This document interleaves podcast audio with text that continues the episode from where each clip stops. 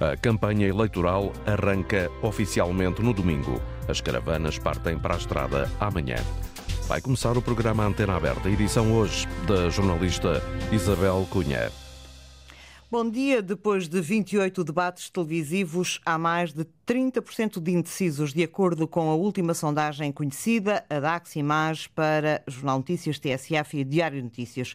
Os candidatos partem agora para a volta ao país. A entidade reguladora para a comunicação social está preocupada com a proliferação de notícias deturpadas e falsas que inundam cada vez mais a internet e, em particular, as redes sociais. Amanhã começa a operação da Rádio Pública de cobertura da campanha eleitoral, com duas dezenas de repórteres a acompanhar os líderes e jornais de campanha todos os dias até 8 de março. Hoje à noite é o debate da RTP eh, entre todos os líderes dos partidos com representação parlamentar nas rádios.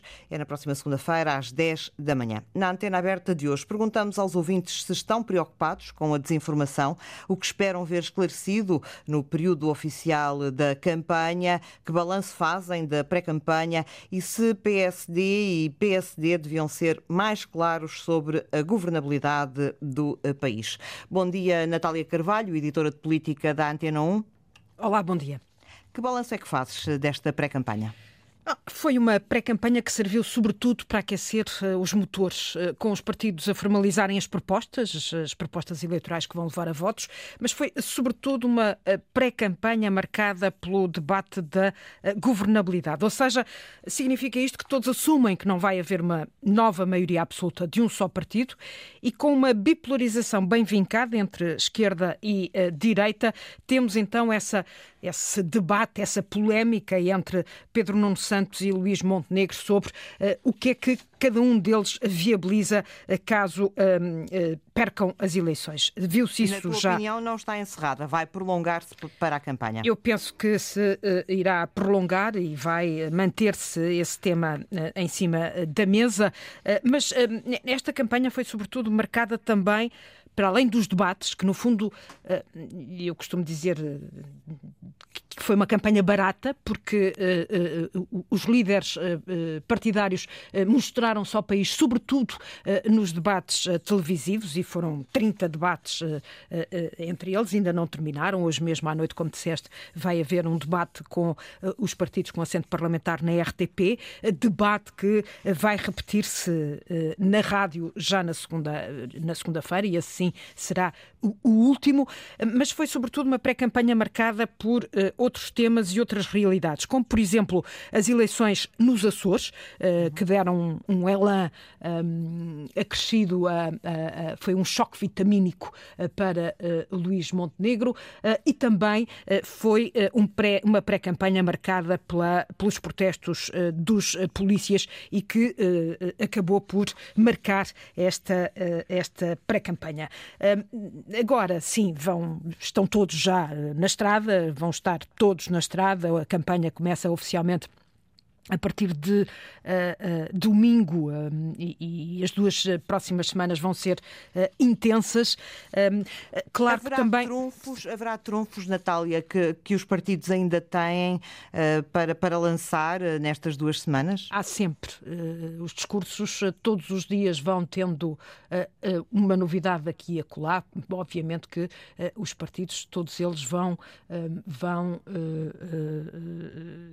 querer manter a chama viva. Mas deixa-me só para me corrigir a mim própria, porque estava a esquecer-me de, uma, de um dado muito importante que marcou também esta pré-campanha, que foi a Madeira, a Operação Madeira, eh, que decapitou um, eh, o regime eh, na Madeira e, e, nesse sentido também foi um acontecimento que, claro, marcou e de que maneira este período de pré-campanha. Sobre novidades que se esperam para a campanha. Uh, obviamente uh, que serão, sobretudo, na forma uh, e no estilo mais do que no conteúdo, porque as propostas. A tática, no fundo, a tática política. Claro, porque no fundo as propostas eleitorais, essas, como já disse, foram já todas elas uh, apresentadas, quem as quiser Estão conhecer. muito mastigadas, na tua opinião? Não, nunca estão. Um, raros, uh, não sei quantos, quantos eleitores vão aos sites dos partidos ver os programas eleitorais. Uh, quem terá mais curiosidade, sim, irá fazê-lo.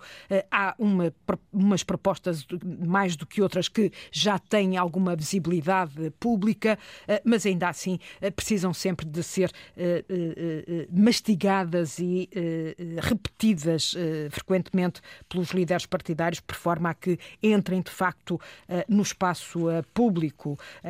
Propostas que vão da baixa de impostos ao aumento de salários, que vão à discussão sobre o Serviço Nacional de Saúde deve ser público ou misto, de que forma resolver as listas de espera nos hospitais. Bom, temos, temos como se sabe, uma grande manta de propostas para o país discutir e será daí que os eleitores vão, eh, vão eh, formalizar eh, a sua opinião e, a partir daí, também exercer o seu direito de voto no dia 10 de março. Natália, partilhas desta preocupação da entidade reguladora para a comunicação social relativamente às notícias deturpadas e falsas? Sim, já estamos, já estamos a, a internet. Exatamente, já estamos a assistir e muito a isso. Esta semana foi muito intensa uma, uma sondagem fake que partiu do Chega e que vinha rotulada como a sondagem da Universidade Católica, que costuma fazer as sondagens para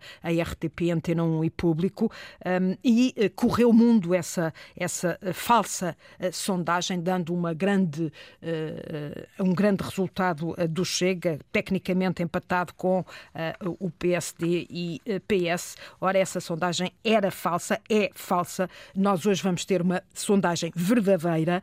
esta noite, às oito da noite, seremos, iremos publicar aqui na Antena 1 e também na RTP uma verdadeira sondagem feita pela Universidade Católica mas isto serve ou tem servido, de facto, eh, para muita contra-informação, sobretudo eh, nas redes sociais. É um fenómeno que estamos a assistir, sobretudo entre o eleitorado mais eh, jovem que segue a informação pelas redes sociais e menos pela comunicação social tradicional. E, nesse sentido, obviamente que fica sujeita a um menor filtro. Temos também a inteligência artificial, que entrou nesta campanha. Eh, é possível eh, publicar imagens falsas, por exemplo, é possível publicar, usando a voz de candidatos, eh, declarações falsas. Portanto digamos que de facto é preciso uma maior literacia de quem, de quem está atento à política para conseguir ultrapassar de, tudo uh, o que possa acontecer. De, é por isso de... ainda mais uh, relevante o papel da comunicação social, o papel da rádio pública, que começa precisamente amanhã a operação uh, Vamos a Votos. temos mais de cerca de duas dezenas de repórteres na estrada, muita gente na produção. Como é que vai ser, Natália? 18 jornalistas empenhados diretamente nessa operação, mas além desses 18, obviamente que toda a redação da Antena 1 se vai ver envolvida nesta, nesta campanha uh, eleitoral, eleitoral. É uma campanha que, como disseste, começa amanhã em antena uh, com uh, o primeiro jornal de campanha, jornal que será o Vamos a Votos, vai ser essa a imagem que vamos dar, e até 10 de março. Ao meio um quarto, ao meio um quarto da tarde, amanhã? Um pouco antes da 1 e um quarto, a partir de amanhã, vão ser 45 minutos ao fim de semana, sábados e domingos. Durante a semana vamos ter dois jornais de campanha. O primeiro, a primeira edição às nove e meia da manhã até às dez da manhã, meia hora a, a, a, analisar, a descrever e a relatar tudo o que se passa na campanha e depois edição da tarde às cinco e meia da tarde, das cinco e meia às seis da tarde. Para além dos repórteres que vão estar na estrada a acompanhar de fio a pavio todas as campanhas eleitorais de todos os partidos, vamos ter a análise e o debate com se eu não estou em erro, nove, nove uh, académicos que vão estar diariamente na antena, quer de manhã, quer à, à tarde, exatamente para nos ajudarem a descodificar uh, os discursos uh, e as imagens dos partidos. Vai ser uma campanha intensa aqui na rádio, dando voz a todos, a todos os partidos e coligações que se apresentam a estas eleição, eleições. São 18 forças políticas que concorrem às eleições de 10 de março. E convidamos desde já os ouvintes eh, para nos seguirem não só na rádio, mas eh, também nas redes sociais. Muito obrigada, Natália. Deixa-me só acrescentar, Isabel, desculpa, Sim, porque terminar. também me estava a esquecer que vamos ter entrevistas uh, aos, uh, aos, líderes. aos líderes partidários com assento parlamentar diariamente também aqui na Antena 1. Muito para ouvir na Antena 1 a partir de amanhã, o primeiro jornal de campanha, pouco depois da uma da tarde, com a edição eh, de Natália Carvalho. São dezenas de jornalistas da Rádio Pública eh, nesta operação eh, Vamos Votos, eleições legislativas 2024. Partimos para o contacto com os ouvintes, ainda antes de irmos à estrada e ver uh, e ouvir o que é que está a acontecer a esta hora, uh, por exemplo, com uh, Paulo Raimundo, da CDU, e também com Rui Rocha, da Iniciativa Liberal, que estão com agenda a esta hora. mas partimos para o contacto com os ouvintes. em Vieira do Minho, escuta-nos Miguel Sampaio. Muito bom dia. A sua opinião? Bom dia. Muito obrigado pela oportunidade de estar aqui. A resposta à vossa questão é óbvia e é muito simples. O PSD tem de ser claro quanto ao que pensa sobre os cenários de governabilidade. No debate de segunda, o Pedro Nuno Santos colocou os pontos nos is e disse-nos ao que vinha. Contudo, uh, a comunicação social passou estes dias a pisar e a repisar as palavras dele, enquanto Luís Montenegro passou pelos pingos da chuva, fugindo a sete pés desta questão. Uh, o porquê disto acontecer é a pergunta que, sejamos sinceros, não quer calar. O Luís Montenegro não é capaz de se assumir, o que para alguém que quer ser Primeiro-Ministro é bastante revelador da sua cultura democrática e da força das suas convicções, ou, mais propriamente, é isso que importa salientar aqui, da falta delas, ou, em alternativa, pura e simplesmente não quer esclarecer os eleitores. De duas, só pode ser uma, e eu, sinceramente, não sei qual delas é que é pior. Também é, é muito bonito e louvável até uh, dizer que não é não uh, sobre o Chega. Mas isso não é, sejamos claros, é suficiente, pelo menos para mim e para muitos outros eh, que acredito que pensam como eu. Eh, numa eleição, é só mais uma, as eleições de 10 de março, com a ameaça clara da direita radical, são fundamentais. Se o PSD, como partido fundamental do nosso sistema político, se quer arrogar como grande defensor da democracia, da liberdade, do princípio basilar, da dignidade da pessoa humana, de um país em que todos contam, em que todos importam, e também importa dizê-lo, do abril que tanto nos deu, mas que importa continuar a defender e a, fortalecer, e a fortalecer, o PSD tem de fazer o mesmo que o PS e afirmar que, caso perca e não tenha parceiros para governar, e saliente-se aqui que o PSD diz que não governa com o Chega, o PSD tem de garantir que não derruba um governo do PS antes da votação do Orçamento do Estado. Muito obrigado pela oportunidade e bom dia. Muito obrigada a nós, Miguel Sampaio, por participar na antena aberta em Aveiro. Sérgio Cruz. Bom dia, Sérgio. Bom dia, doutor Isabel Cunha, e bom dia aos ouvintes. Deixe-me dizer que concordo em absoluto com o ouvinte anterior, Almeida, creio eu, Miguel Almeida, da Vieira, concordo. Miguel eh, Sampaio. Uh, desculpe, ao Miguel uh, Sampaio. Mas concordo em absoluto. O, uh, o Dr. Luís Montenegro tem feito, eu diria, quase que um fogotório. Ontem, então, foi um espetáculo uh, acusar o líder do PS disto e aquilo. Bem, eu, eu devo dizer que, a propósito da questão que foi colocada, eu não espero, sinceramente, que a campanha eleitoral me, uh, me esclareça de nada, porque as campanhas eleitorais, normalmente, olha, ontem foi um espetáculo, exatamente o que eu estava a dizer porque vai ser um empurra, aquele diz, aquele não diz, e tentar desmontar o que o outro diz. E, e propostas poucas irão passar. Deixe-me dizer, a propósito de sondagens, eu ouvi, de facto, a, a, a editora da Antena 1, a doutora Nacal, já falar uh, sobre logo, vai ser publicada uma sondagem, mas é uma sondagem da Universidade Católica que eu, sinceramente, não acho que seja isenta nas suas sondagens. Uh, e depois dizer-me que 30% de indecisos, eu não me acredito, muito honestamente, que haja 30% de indecisos nesta altura poderá haver pessoas que não queiram responder, eh, simplesmente. Eh, mas indecisos, quer dizer, a esta altura, há duas semanas das eleições, uh, haver pessoas, ah, não sei em quem vou votar, eu creio que o número deva ser marginal. Mas deixe-me dizer, para terminar, que de facto o Dr. Pedro Nuno Santos, eu fiquei com a impressão de que, concorde-se ou discorde-se, eu fiquei com a impressão de que toda, aliás, ainda era candidato a secretário-geral do PS. Ele afirmou com todas as letras, se tiver condições de governabilidade, ou seja, de formar uma solução de governo que todos chamam invejosamente de geringonça, Alguns de direita, invejosamente, de esquerda, carinhosamente, de geringonça, adotando esse nome. Ele nunca escondeu de que, se tiver condições de formar essa solução de governo, que a fará. Eh, e também creio eu que ficou explícito que, no caso do PSD, eh, ter condições de, à direita, formar também um governo, aí para que não fique refém da posição do Chega, o Dr. Pedro Nuno Santos e o PS viabilizarão, ou pelo menos não aprovarão, não, farão, não deixarão passar uma moção de rejeição no caso da esquerda estar em inferioridade. Eu creio que isso foi perceptível. O que já não é perceptível é o facto do Dr. Luís Montenegro se esconder atrás das declarações do Pedro Nuno Santos e não dizer ao que vem. Quer dizer, nós não sabemos o que é que vai acontecer no caso do PSD perder, mas estar em condições da direita formar um governo.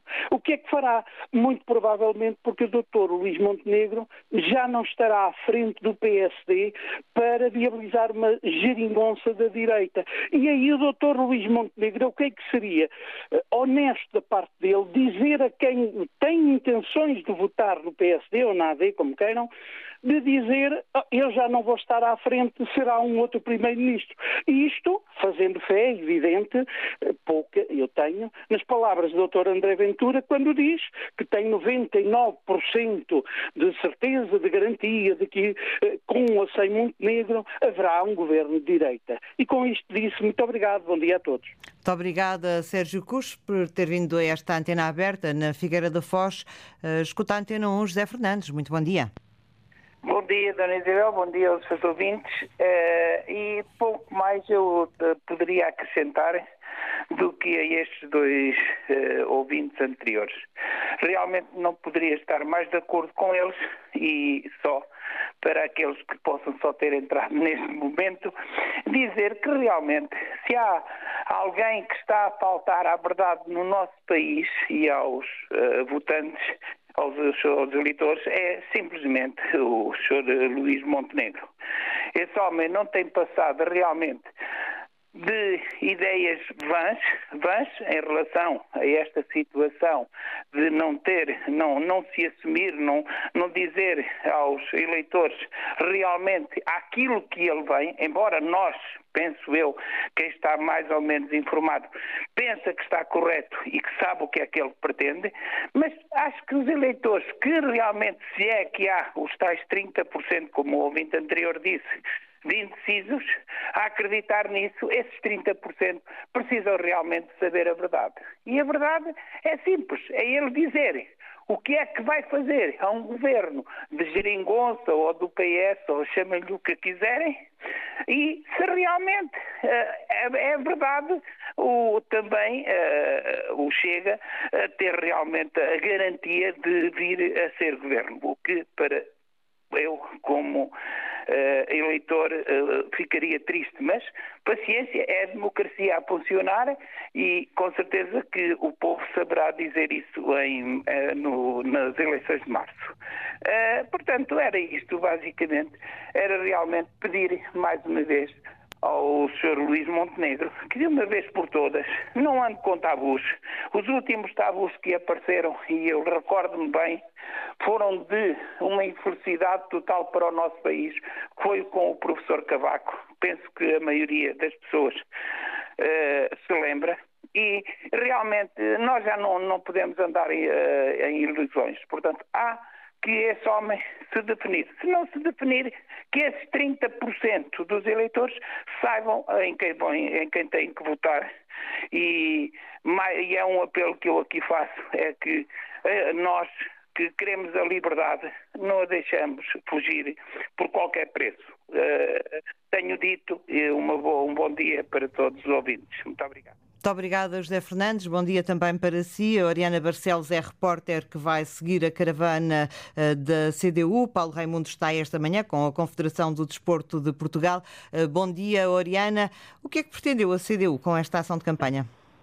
Eu diria eh, que esta foi uma forma uh, de pôr na agenda um assunto que não tem marcado esta pré-campanha. Não se ouve uh, falar de desporto e Paulo Raimundo quis então trazer o assunto nesta fase à discussão pré-eleitoral. Garantiu que o desporto é uma das prioridades do partido e defendeu, enfim, que o Estado tem de assumir um papel preponderante nessa dinamização. Paulo Raimundo falou ainda aos jornalistas sobre o debate desta noite na televisão. Entendo que é mais uma oportunidade para esclarecer, desde que não se perca tempo com questões laterais. E uma dessas questões é para Paulo Raimundo uh, os cenários uh, pós-eleitorais. O secretário-geral do PCP acredita que se tem perdido muito tempo a discutir cenários, pouco tempo a discutir propostas. Hoje, esta é a única ação prevista na pré-campanha da CDU e amanhã, sim, eh, arranca então eh, o périplo pelo país. A campanha da Coligação Democrática Unitária arranca no Alentejo, é lá que Paulo Raimundo vai passar o dia, começa em Avis e termina em Montemoro Novo mas nas próximas duas semanas haverá tempo para visitar o país de norte a sul. Estão marcadas ações de campanha de Braga a Portimão, sendo que eh, a maior parte do tempo será passada, certamente, Isabel, entre o Alentejo e também o distrito de Setúbal. É aí que estão tradicionalmente os eleitores do PCP. E Oriana Barcelos, a repórter que vai seguir a caravana da CDU. Obrigada, bom trabalho, Oriana. Madalena Salema eh, está com Rui Rocha, da Iniciativa Liberal, que reúne esta hora com a Ordem dos Enfermeiros. Bom dia, Madalena. A saúde tem sido um dos temas incontornáveis da campanha e Rui Rocha tem dedicado bastante tempo, bastante tempo a este tema. Sim, até porque a Iniciativa Liberal uh, tem uma proposta muito diferente para o Serviço Nacional uh, de Saúde dos restantes uh, partidos, quer o, o SNS, no fundo, entrar em competição com os privados e o setor social. A reunião durou pouco mais de hora e meia com os enfermeiros aqui uh, na Ordem e Rui Rocha trazia uma preocupação que é comum a outros setores e que é justamente Portugal está a formar enfermeiros que, na verdade, imigram para outros partidos, para outros países, à procura de melhores condições uh, de vida. E aqui uh, Rui Rocha veio dizer que Portugal tem de crescer para poder pagar melhor aos seus e para os manter em Portugal. Hoje é um dia cheio para a iniciativa liberal. Rui Rocha já saiu, vai preparar o debate de, uh, logo mais ao fim da tarde, logo à noite, nas, uh, com todos os partidos nas televisões e ainda vai dar um salto, um, embora que um salto tardio, ao comício da iniciativa liberal em Odivelas. Será por volta das 11 da noite que uh, Rui Rocha vai falar aos militantes que se reúnem neste primeiro comício ainda em pré-campanha. Madalena Salema, repórter da Antena 1, que vai acompanhar a caravana da Iniciativa Liberal. Muito obrigada, Madalena. Bom trabalho para ti também. Antena aberta sobre este arranque de campanha. Recordo os números de telefone, ainda se pode inscrever, o 822 0101, 822 0101.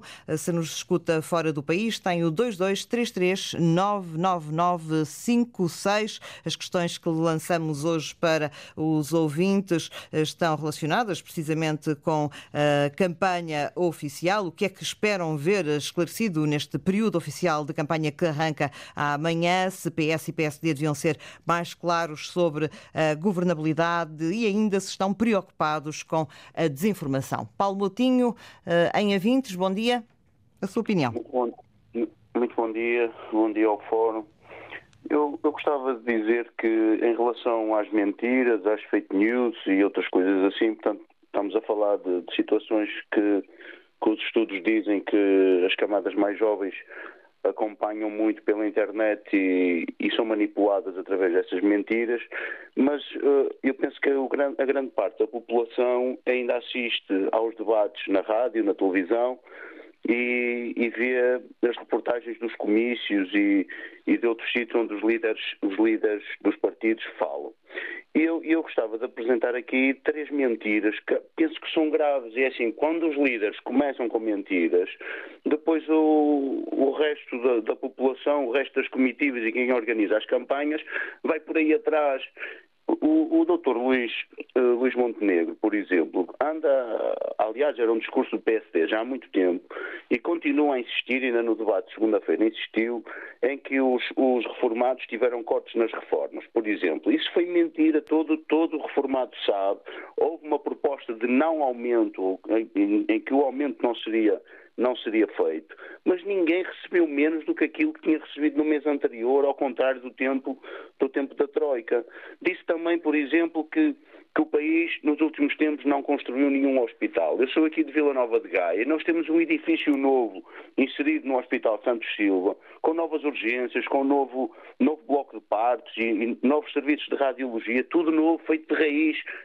E e ele diz que não foi feito no novo hospital. E certeza que há mais pelo país. Eu não conheço, não, não estou agora atento, embora o problema da saúde, toda a gente diz que não é falta de hospitais, é falta de médicos, é falta de, de, de, cuidados primários e nós vemos centros de saúde a serem inaugurados. Muitas vezes, nós aqui em Gaia também temos, em Vilar de Andorim, um centro de saúde novo que, que faz serviço de pré-urgência em que as pessoas são vão e, e, são, são atentas. Por exemplo, outra mentira que o senhor Dr. Luís, o. Luís Montenegro continua a insistir, misturando o que é receita fiscal com carga fiscal. Todos nós sabemos, nós tínhamos uma taxa extra de IRS, nós pagávamos mais impostos nos combustíveis. No, no setor da restauração e hotelaria tinha carga máxima de, de, de, IVA e nós agora vamos a um, a um restaurante ou vamos temos uma taxa intermédia eu, eu penso que começa por aqui. Ele, ele nem precisa, porque há problemas graves na saúde, há problemas graves na educação, há problemas graves na, na habitação ele não precisa de, de, dizer estas mentiras. Ou, ou, isto parece uma política feita há 50 anos atrás, quando o povo era mal informado e tinha menos cultura. Hoje não, as pessoas são inteligentes e sabem o que é que recebem no mês e sabem o que é que recebem no outro. Os reformados, por exemplo, sabem que nunca tiveram aumentos na reforma como tiveram nos últimos anos com, com, com, o, governo, com o governo PS. E eu penso que passa por aqui.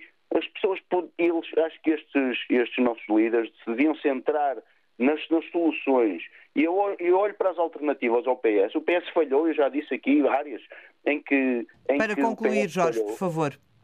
Em que, ele, em que ele falhou na sua, na sua governação, mas nós não vemos é, alternativas credíveis vemos, falam muito, falam de, de propostas, mas são sempre propostas muito arriscadas, muito aventureiras, em que não dão confiança ao, ao eleitor. Esta é a minha opinião. Obrigado. Muito obrigada. Eh, é convidada desta antena aberta Rita Figueiras, professora na Faculdade de Ciências Humanas da Universidade Católica de Lisboa. Eh, este ouvinte eh, dizia-nos, professora, bom dia antes de mais, que de alguma maneira a desinformação começa pelas inverdades de alguns líderes. Concorda que este também é um problema? Uh, claro que sim. Portanto, este é um problema que ele é vasto e nós uh, vemos que ele uh, vai se formando em diferentes contextos.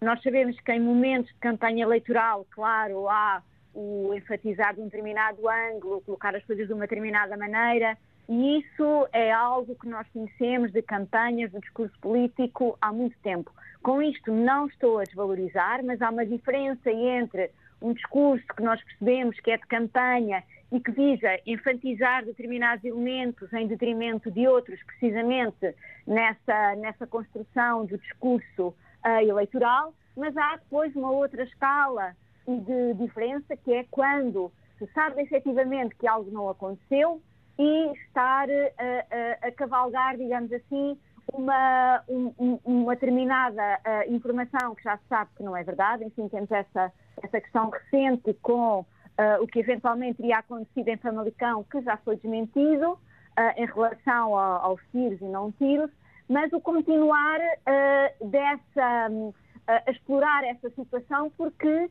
mais do que a situação em si, é o que ela remete com uma narrativa maior do que é que é ser um, um partido que se diz antissistema, mas que é o próprio sistema que está a excluir da possibilidade dele, dele participar de forma mais ativa no contexto político.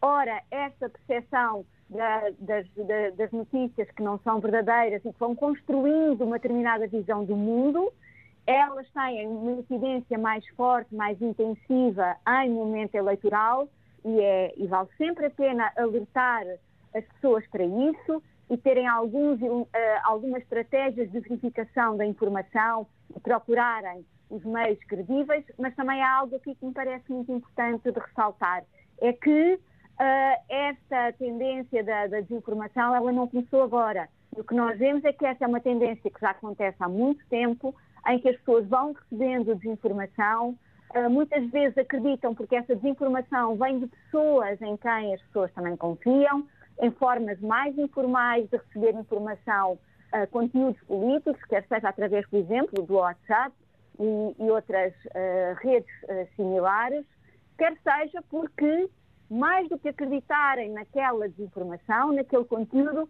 acreditam no valor subjacente àquele conteúdo, como, por exemplo, dizer que um determinado político está ligado a algum ato de corrupção não interessa se é verdade ou se é mentira. Interessa que o valor subjacente é a ideia que não podemos acreditar nestes políticos que nós temos.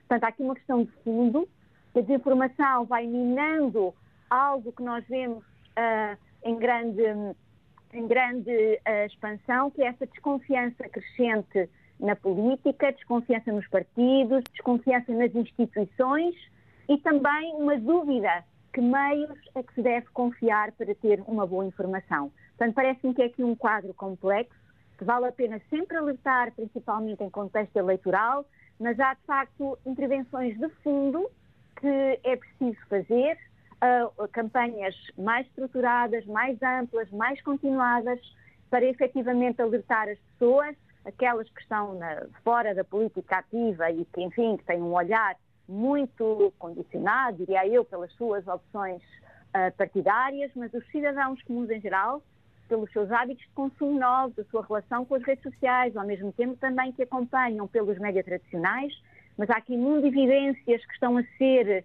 reforçadas dessa eterna e constante desconfiança e dúvida. E isso parece-me extremamente pernicioso no contexto democrático. A doutora, comparando esta campanha uh, com a última, que foi há pouquíssimo tempo, uh, consegue uh, dizer que há mais desinformação nesta campanha eleitoral?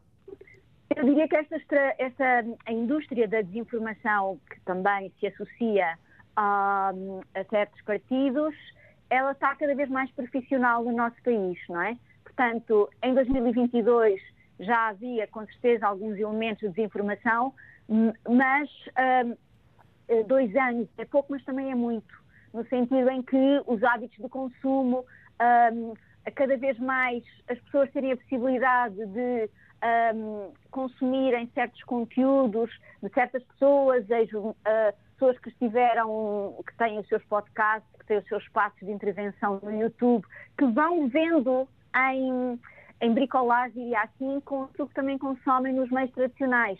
Mas, portanto, há mais espaços hoje em dia aonde se pode ir construindo, eu diria, o que é um, um sistema enviesado de comunicação, em que uh, os factos são uh, integrados numa certa narrativa de fundo que a longo prazo vai de facto afastando as pessoas de uma, do, de uma, do, dos próprios factos, da, do, de uma análise mais uh, distanciada e equidistante da, das várias situações e, portanto, consolidando-se ao longo do tempo em hábitos de consumo de, de informação, que faz com que, neste momento, parece-me que estamos já, uh, já está instituído, de facto, aqui um, um, sistema com muitas fontes de informação, uh, ou que as pessoas possam considerar como fontes de informação, com muitos conteúdos e que faz e que dá à pessoa uma percepção de confirmação porque vai vendo em diferentes lugares. Porque entre 22 e agora há muito mais espaços onde as pessoas podem obter uh, conteúdos relacionados com a política, seja vídeos no YouTube, seja contas no Instagram, seja contas no TikTok, seja alguns sites, portanto, que, e cada vez uma, uma associação maior da, dos telemóveis. Uh, do, e há cada vez mais consumo, no fundo, não é? Exatamente. Portanto, há, eu, uh, aqui a questão que eu gostaria de enfatizar é como há, há como há a possibilidade de, de, ver vários conteúdos diferentes, como são de diferentes pessoas eventualmente, dá a ilusão que todos confirmam uns aos outros. E confirmam-se.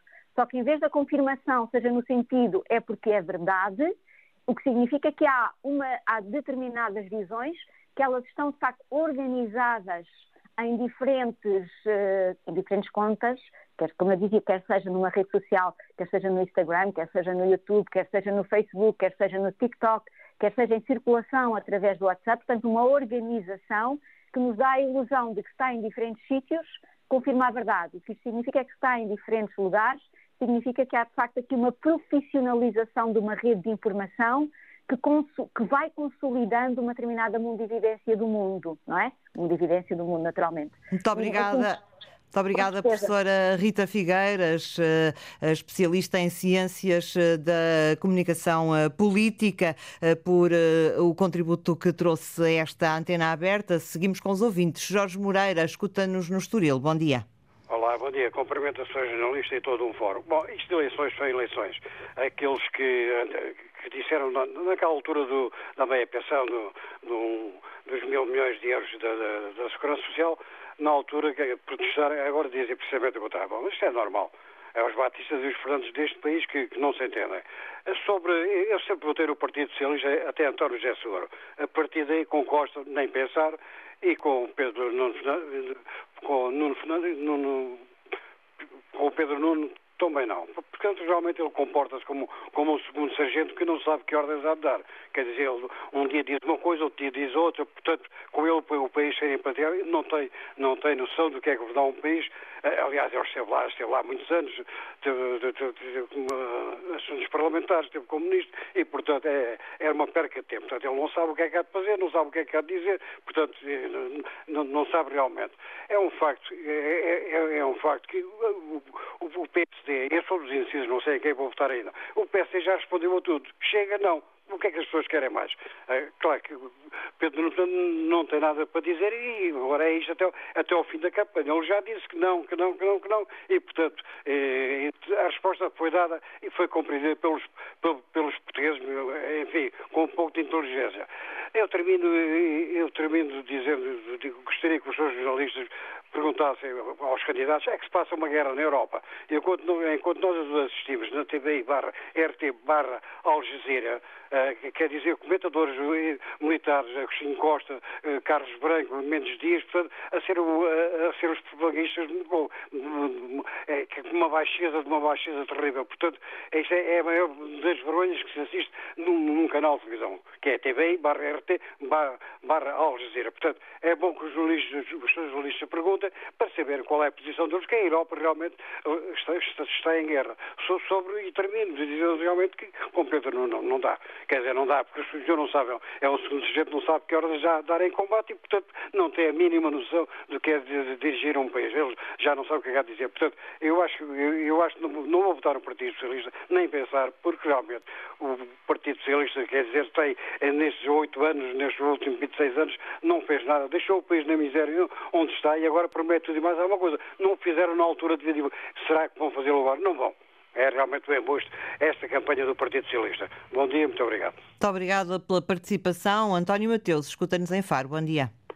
Ora, bom dia. É com imenso prazer que realmente estou em, em linha uh, e manifestar aquilo que vai no meu pensamento aos políticos deste país, que realmente os portugueses têm andado muito enganados e espero que eles agora, a partir de domingo, venham para, para a estrada e tragam ideias consistentes de promessas uh, credíveis aos portugueses, porque os portugueses uh, já viram na televisão, em vários canais, frentes entre vários, como Pedro Nuno Santos, Luís Montenegro, André Ventura e outros mais, em que uh, o Pedro Nuno Santos não tem condições para ser o primeiro-ministro para Portugal, porque realmente é um indivíduo que se, que se move em areias movediças e os portugueses não aceitam esse tipo de comportamento. Uma coisa é certa, nós queremos estabilidade. Nós pretendemos que o país siga em frente com estabilidade e olhem para aqueles que mais necessitam na área social, como por exemplo, temos muitas pessoas a viverem na via pública, temos fome e miséria em Portugal de forma considerável, temos uma assistência eh, hospitalar péssima.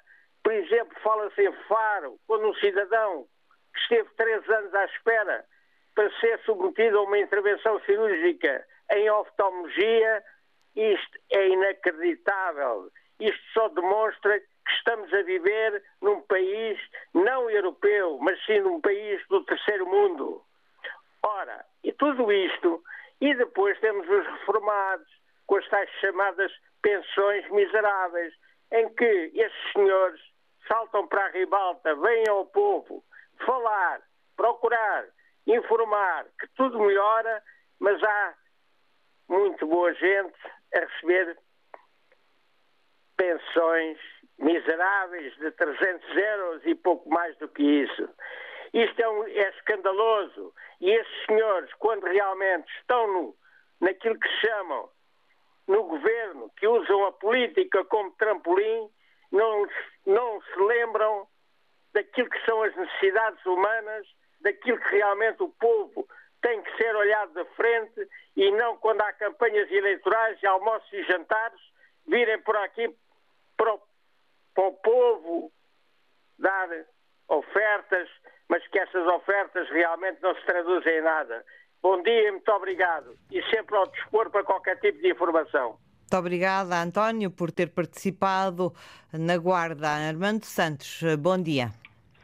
Muito bom dia, senhora jornalista, bom dia, ouvintes da Antena 1. Uh, eh, em primeiro lugar, as mentiras valem o que valem. E não vale a pena andar com nervosismos muito fortes. Não adianta. No dia 10 de março, às 20 horas, alguém será a pessoa escolhida para gerir o país nos próximos quatro anos. Uh, as campanhas de desinformação sempre existiram. E temos recebido nos últimos dias as campanhas de desinformação vêm dos próprios candidatos, pelo menos de, não todos, mas alguns vêm. E eu recordo há dias, quando o aglomerado de agentes de segurança se deslocaram ao Capitólio, as duas perguntas que fizeram os dois intervenientes estavam lá dentro. Um deles uh, deu razão sim, mas o discurso dele, apenas sido lá, no dia a seguir já é outro. Logo nos apercebemos que não tinha sido bom. Eu quero lembrar uma coisa. Os Açores, a Madeira e o continente, nesta hora, o governo devia estar a funcionar com o atual Primeiro-Ministro em funções. E eu quero lembrar a data de hoje, o 23F, em que o Tenente-Coronel da Guardia Civil em Espanha, entrou pelas cortes adentro aos tiros, tentando roubar a democracia. Uh, isto, isto é aquilo, um exemplo para os nossos dias de hoje.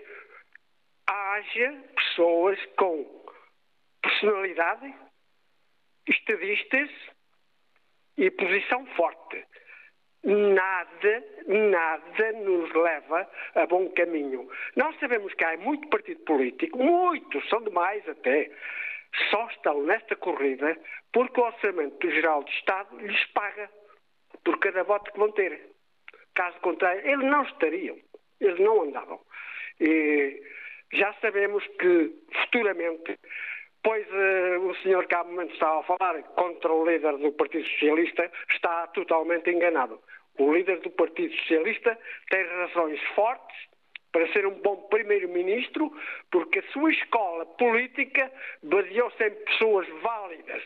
O outro líder da oposição não pode dizer o mesmo.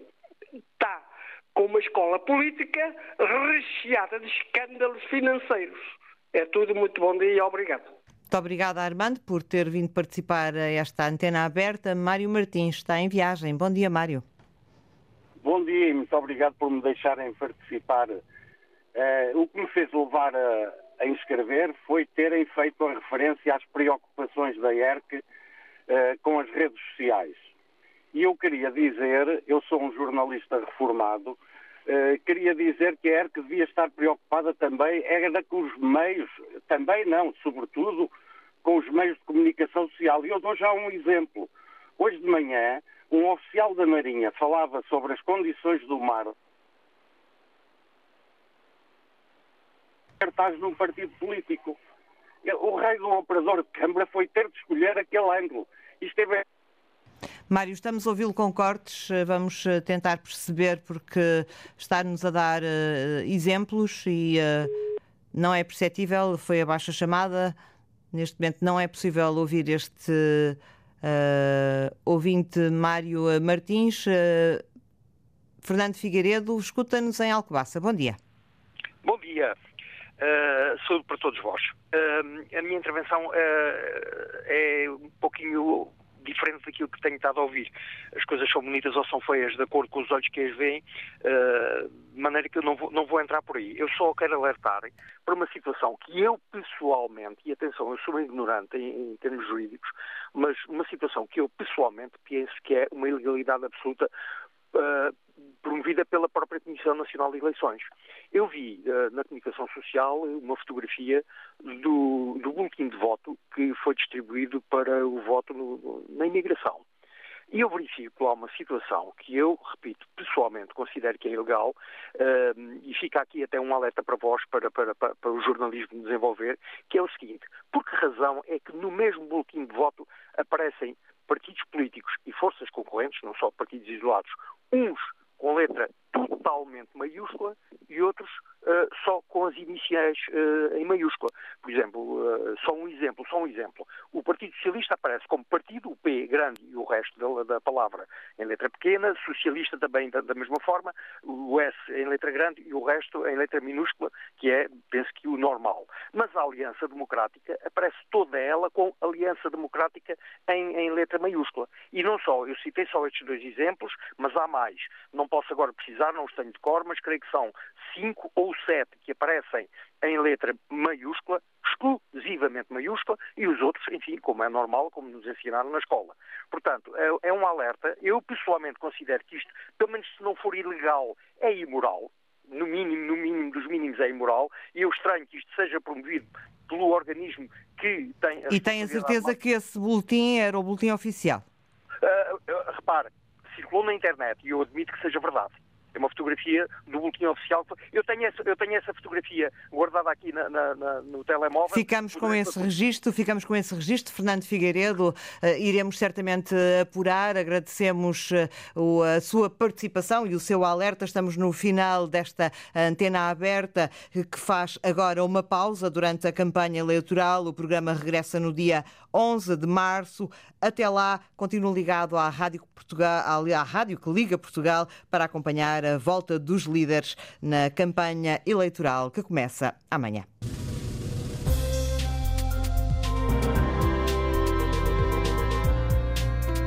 Programa Antena Aberta da Antena 1, edição foi de Isabel Cunha.